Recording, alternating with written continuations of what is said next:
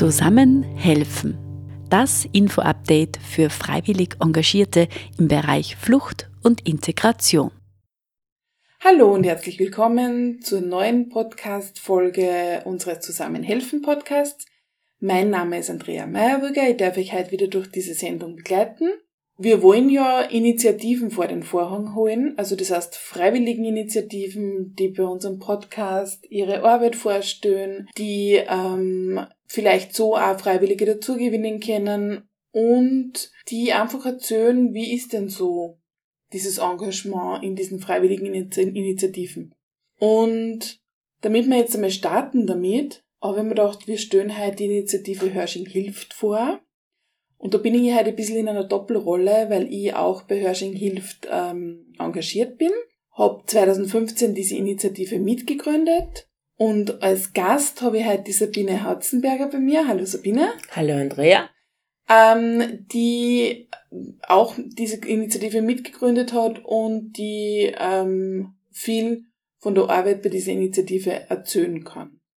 2015 ist diese Initiative entstanden es ist bei uns in Hörsching beim Fliegerhorst Vogler eine Unterkunft äh, errichtet worden in Containern. Da waren damals ähm, zuerst Familien da, also im September 2015 sind Familien gekommen und mit Dezember 2015 ähm, ist es eine Sonderbetreuungseinrichtung geworden und es waren dann 100 äh, unbegleitete minderjährige Flüchtlinge da. Genau, es war eine sehr spannende Aufgabe. Wir haben damals recht viel gemacht, äh, von dem werden wir euch dann nur erzählen. Und jetzt ist diese Unterkunft quasi wieder reaktiviert worden. Es sind wieder Container aufgestellt worden.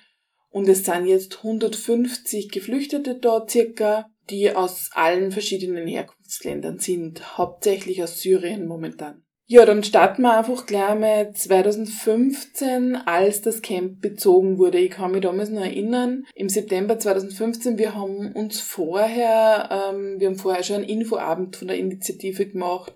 Wir haben uns im kleinen Kreis ähm, getroffen, weil wir einfach auch Angst gehabt haben, wie das in der Bevölkerung ankommt. Das war damals nicht so das, wie soll ich sagen, in Hörsching war nicht so diese Willkommenskultur, sondern eher Ablehnung gegenüber diesem Camp. Und wir haben uns im Vorfeld schon ganz oft getroffen und haben einfach äh, überlegt, wie können wir das machen, haben dann einen Infoabend veranstaltet und dann ist dieses Camp eben bezogen worden. Es wurde damals von der ORS geleitet und die haben uns erlaubt, dass wir, wenn das Camp bezogen wird, einfach ein paar von uns auch dort sind und die Menschen quasi begrüßen und ihnen gleich die Message mitgeben, sie sind da jetzt willkommen. Das haben wir auch gemacht. Ähm, wir haben Süßigkeiten für die Kinder gehabt. Wir sind mit Sonnenblumen da gestanden. Ähm, sehr plakativ, aber es hat einfach eine total gute Message umgebracht. Und dann ist es weitergegangen. Dann haben wir halt geschaut, was es am ehesten braucht.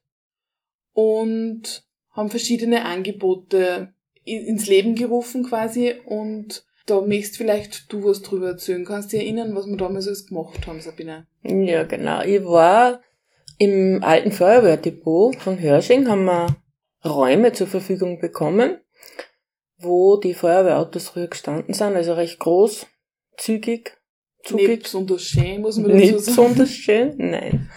Und dort sind die ganzen Kleideranlieferungen gekommen. Die haben wir da alle durchgesehen und sortiert, so gut wie es gegangen ist.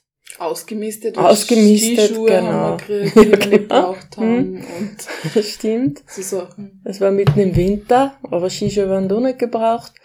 Und ja, dann haben wir immer versucht, wann es einmal in der Woche gekommen sind, na zweimal in der Woche haben sie Kleidung, glaube ich. Genau, zweimal war zum Abgeben. Genau. Aber wie dann die Flüchtlinge raufgekommen sind, zum Aussuchen, war ein ziemlicher Ansturm. Also wir haben nicht gewusst am Anfang, wie soll man das am besten regeln. Es war halt der Mutterinstinkt vieler Mütter, so viel Kleidung wie möglich für die Kinder, genau. für die genau. Familie zu horten. Genau. Die sind säckeweise rausgegangen damit. Was dann leider, wie es im Camp waren, dann oft nicht gepasst hat oder nicht gefallen hat. Dann haben sie wieder nicht gewusst, wohin damit. Jetzt haben wir natürlich geschaut, dass wir da irgendeinen eine Norm einbringen, wie wir das abgeben. Ich glaube, wir sind von jedes Mal kommen, haben eine andere Norm gehabt. Das hat nie so wirklich hingehaut. Aber ja, sie waren glücklich, sie haben alle Kleidung bekommen. Und man muss auch sagen, also wir haben ja dann ein Makel gemacht, Ja, wo also- auch Hosen drauf war und ein T-Shirt Ja, drauf genau. war und alles mögliche und jeder hat quasi von allem ein Makel gekriegt für Ja. jede Person. Und sie haben aber alles mitgemacht. Ja, Also- nein, alles. Das war irgendwie Genau. das Tolle, das haben wir nicht gewusst, wie das wird am Anfang, Ja. weil natürlich, wenn ich halt mir denke, ich muss für, für meine Kinder Ja. irgendwie was zum Anziehen, nehme ich auch alles Mögliche mit. Aber wie wir dann wurscht, was wir gemacht haben, sie haben alles mitgemacht. Genau. Genau. Ich kann mich nur an unsere liebe Familie erinnern, da ist die Mutter mit drei oder vier Kindern ganz alleine geflüchtet. Das Kleine war ein Baby noch. Und ich habe die ganze Zeit das Baby um mich umgetragen. Der war so süß. Stimmt. War eine ganz eine liebe Familie. Aber leider waren sie ja nicht lang da. Ich weiß jetzt gar nicht, wie viele Wochen. Dann ist, hat's auf einmal von einem Tag am anderen geheißen, so, Mhm. jetzt kann man lauter Burschen. Genau. Sie sind im September, Anfang September gekommen und am 15. Dezember 2015 war dieser Wechsel, das kann ich mich Okay. noch erinnern, war dieser Wechsel, es kommen lauter minderjährige Burschen und ähm, man muss trotzdem sagen, auch in der, in der, in unserer Hörschinger Bevölkerung war es einfach so, dass Familien waren nur mehr akzeptiert, als wenn es dann geheißen hat, jetzt kommen lauter Jugendliche. Genau. Und vor dem haben wir auch ein bisschen Angst gehabt, da kann ich mich auch noch erinnern, ähm, dass das dann viel schwieriger alles Genau. wird. Wir haben glaubt, diese minderjährigen Burschen müssen wir so gut wie möglich beschäftigen. Genau. haben alle Vereine Ja, angerufen. genau. Alle Vereine haben angeschrieben. Waren ein paar Vereine, die wirklich super dabei waren. Genau, der Schachverein, Ja, Herrsching der Ringer Der Verein, genau. Also die waren wirklich toll. Hula Hoop. Hula Hoop haben sie auch Genau. mitgemacht, die Burschen. War ganz toll zum Aussehen. Die Kleidung hat natürlich nicht mehr gepasst, ja, weil wir haben Ja, schauen müssen, dass wir jetzt für junge Burschen Kleidung bekommen. Ja, war teilweise sogar so, dass wir geschaut haben, dass wir billig einkauft haben sogar selber, Mhm.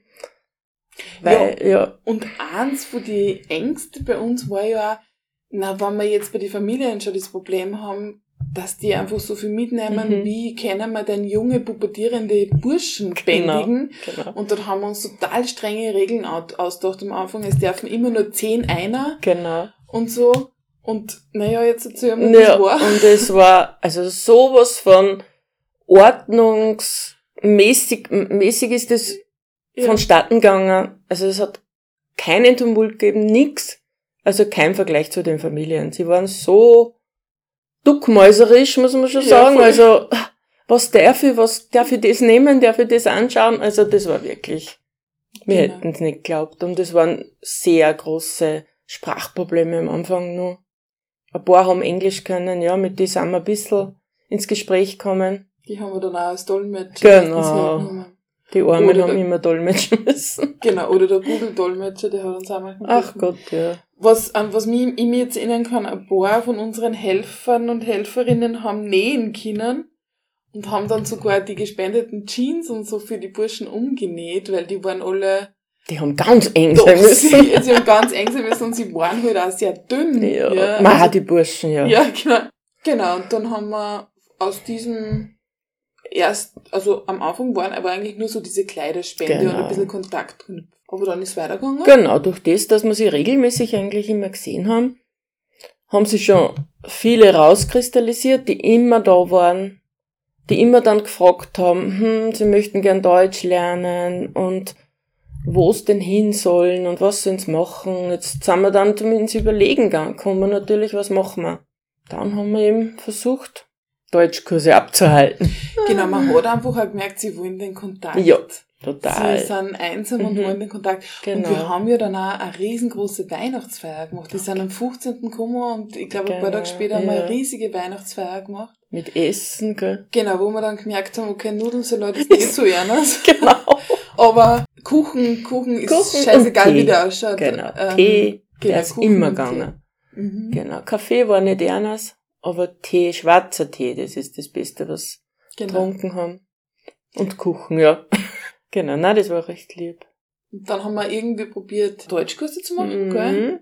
Und in diesem Rahmen, weil ja dieses alte zügige Feuerwehr, die Feuerwehrgarage im Grunde ähm, so trist war, haben wir dann auch versucht, sie ein bisschen zu verschönern. Und das ist uns mehr oder weniger ja. gut gelungen. ja. Nein, also wir haben es schon ein bisschen heimelig eingerichtet. Als. Es ist halt ab und zu die Heizung wieder ausgefallen. Oder der Strom. Oder der Strom. ja. Mit genau. diesen Widrigkeiten haben wir halt gekämpft, aber es war alles zum Lösen. Ja, die Deutschkurse, das ist halt dann, es sind dann immer wieder die gleichen gekommen, ja. Zu den Deutschkursen, haben dann wieder wen mitgenommen. Es war leider so im Camp, dass immer ein bisschen ein Wechsel war.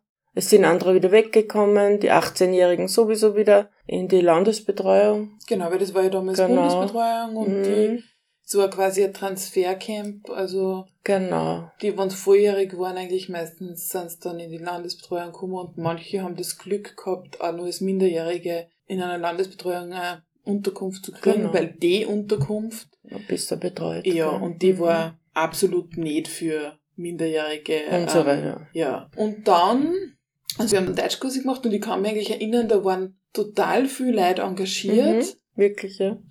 Ganz viele ehemalige Lehrerinnen, die da ihren, ihre Pensionsfreiheit, äh, Freizeit quasi ähm, gespendet haben. Und es war total super. Ich kann mich erinnern, ein Thema, was wir dann gehabt haben, war das mit der, wir haben ab 15 Uhr oder um 15 Uhr beginnt der Deutschkurs. Ja. Es war niemand da um 15 Uhr. Genau. Also das mit der Uhrzeit, mit der Pünktlichkeit, das haben wir bis heute noch nicht so richtig hinbracht. Das ist einfach ein anderes Verständnis ferner. Sie wissen schon, dass uns das sehr wichtig ist. Es haut auch manchmal hin, aber nicht immer. Aber ja, es ist immer besser geworden, sie sind dann immer nacheinander eingedrodelt. genau, und ich glaube einfach, da braucht es auch total viel Verständnis, weil ja. wenn wir halt wohin kommen in ein Land, wo die Pünktlichkeit anders verstanden wird, ja, auf jeden Fall. dann ähm, ja, dann ist es für uns auch komisch. Äh. Wir können uns nicht so schnell umgew umgewöhnen. Genau. Und ich muss ehrlich sagen, ich bin ja selber nicht der pünktlichste Typ, ja. Ähm, von dem her kann ich total gut nachvollziehen. genau, aber diese Deutschkurse, die haben sie dann im Endeffekt verselbstständigt und auch ausgeweitet in, wir machen jetzt den Schulabschluss und bereiten sie auf den Schulabschluss vor und machen jetzt nicht nur Deutsch, sondern auch andere Fächer. Genau, mit der, mit der Bohr, die halt am, am strebsamsten waren und das auch machen wollten, haben wir gemeinsam den Pflichtschulabschluss geschafft, ja. War wirklich eine tolle Leistung.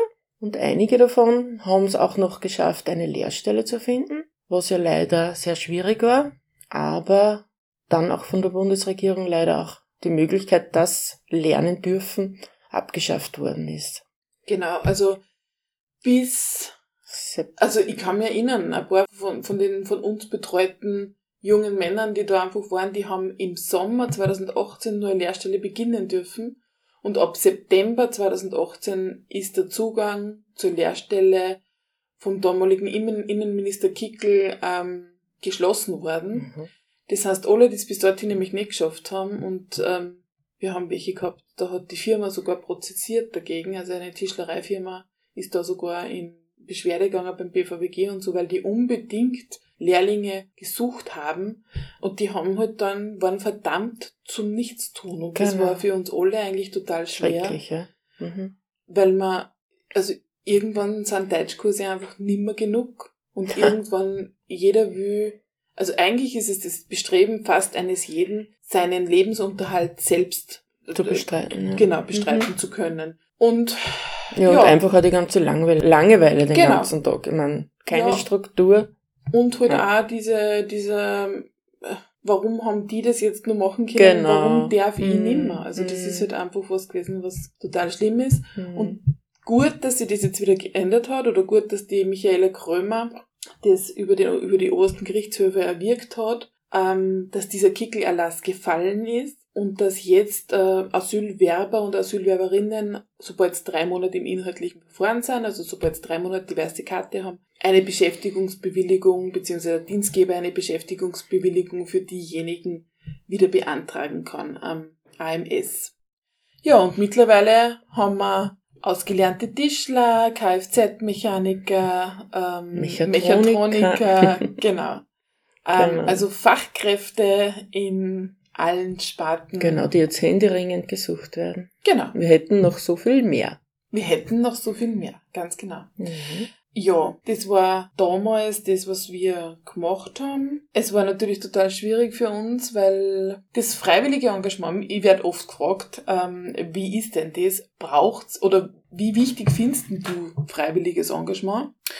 Und allein schon aus meiner beruflichen äh, Erfahrung muss ich sagen, dass freiwilliges Engagement ist unersetzbar wichtig, weil beim freiwilligen Engagement ähm, gibt's einfach eine Verbindung, die es beim Hauptamtlichen, die beim Hauptamtlichen einfach nicht möglich ist und auch nicht erwünscht ist und das ist die emotionale Beziehung. Und da ist es halt einfach so, ähm, wenn ich halt ähm, hauptamtlich ein Betreuer oder Betreuerin bin und ich bleib professionell, dann muss ich schauen, dass ich die emotionale Ebene so gut wie möglich drosselt. Und beim, beim freiwilligen Engagement, beim zivilgesellschaftlichen Engagement darf ruhig äh, Beziehungsebene entstehen, ja, also es, da, da gibt's keine, keine, ähm, oder da muss ich mir jetzt nicht irgendwie, die- die, die Person darf mir als Person wichtig sein. Gott sei Dank. Ja. Genau. Deswegen, das haben auch wir erlebt, hat es einfach in unserer Arbeit ganz oft, ist dieses Buddy-System entstanden. Mhm.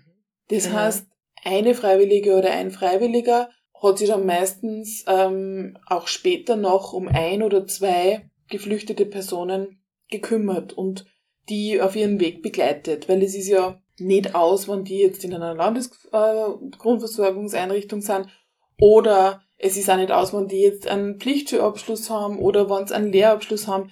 Die Begleitung geht immer weiter, weil was es heißt, in Österreich zu leben und in unserer Mehrheitsgesellschaft Fuß zu fassen, das passiert über das Zusammenleben mit Menschen, die einfach Genau. ja, schon lange hier leben. Man braucht einfach eine Bezugsperson. Das ist so. Selber, wenn man da geboren ist, hat man seine Familie oder Freunde. Aber wenn man in ein fremdes Land kommt, man braucht trotzdem eine Bezugsperson, wo man einfach weiß, der steht hinter an, der ist da und Not am Mann ist. Ja, das ist Oder an der Frau. an der Frau natürlich. Wir waren Genau. mehr Frauen als Männer. Ja, genau.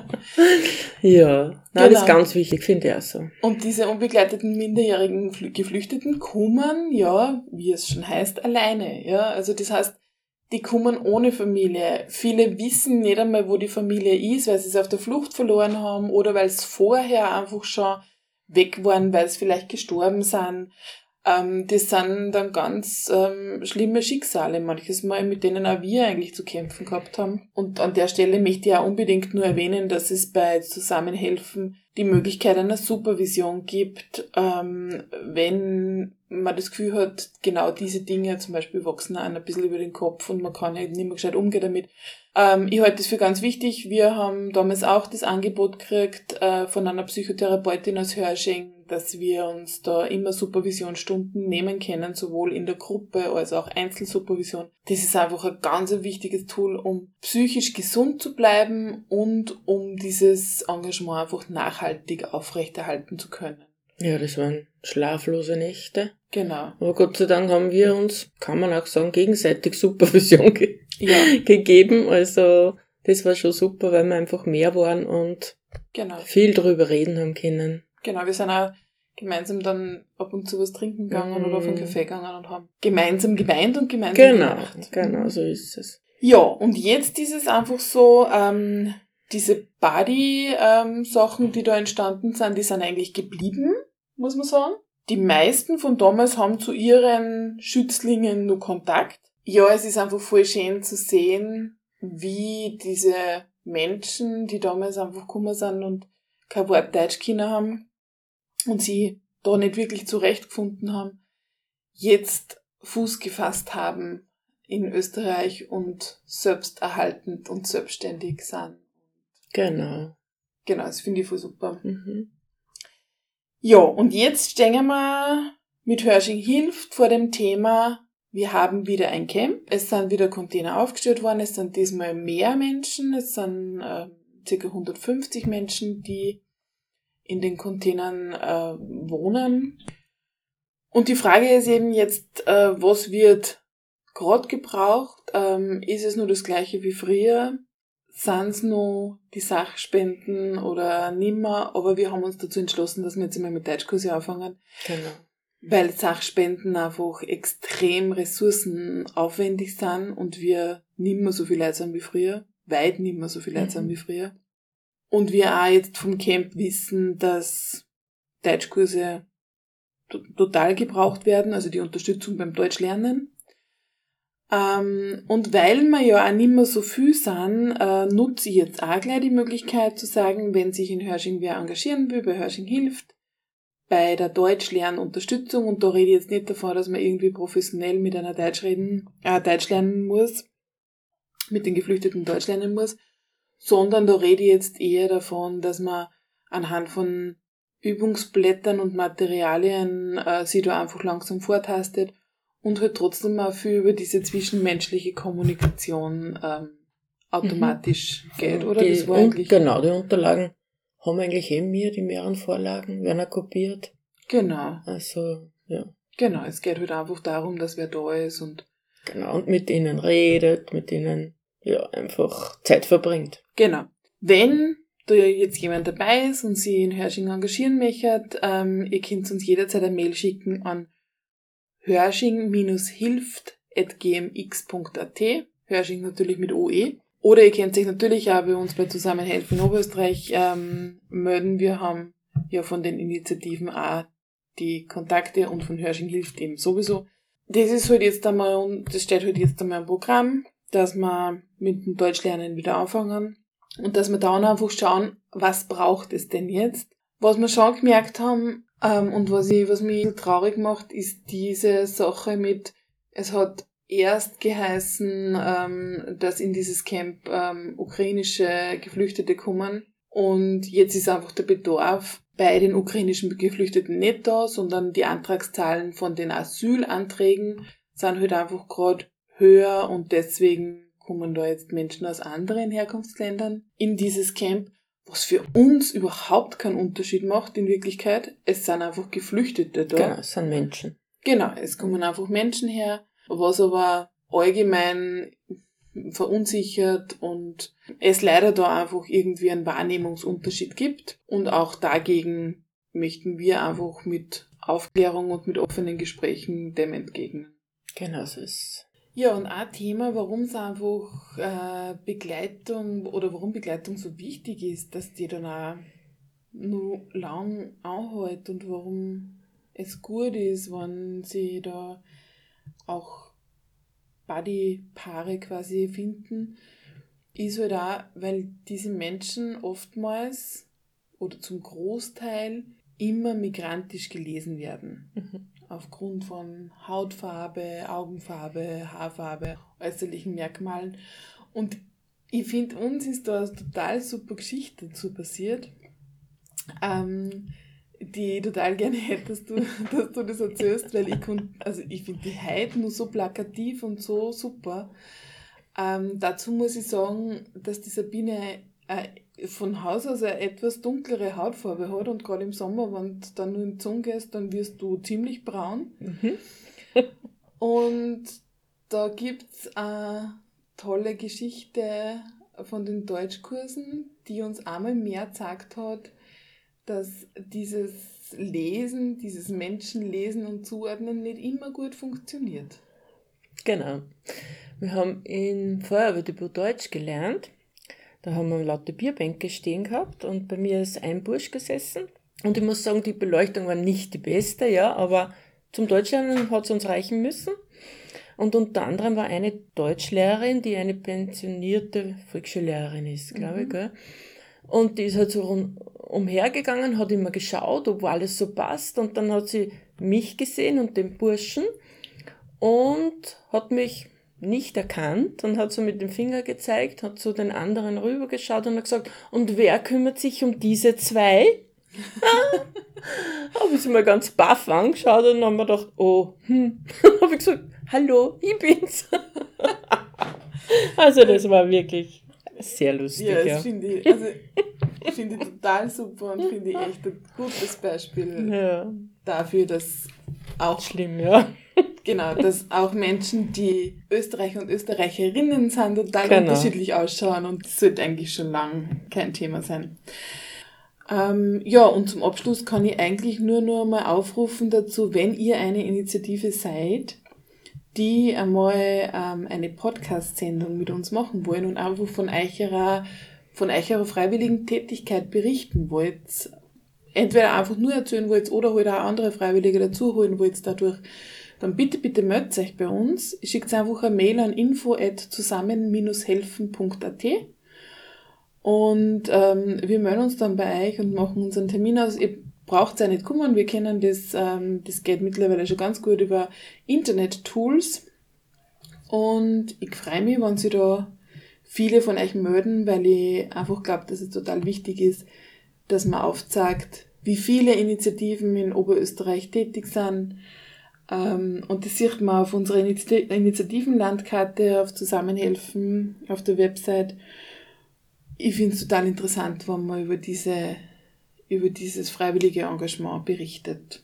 Ja, jetzt bleibt mir eigentlich nur mehr, dass ich mich bei dir bedanke, Sabine, dass, ähm, dass du heute dir die Zeit genommen hast und ähm, mit mir darüber geredet hast. Und auch für die gute Zusammenarbeit in den letzten Jahren bei Hörsching hilft. Sehr gerne. Und ich freue mich auf eine weitere Zusammenarbeit. Danke, ich Super. auch.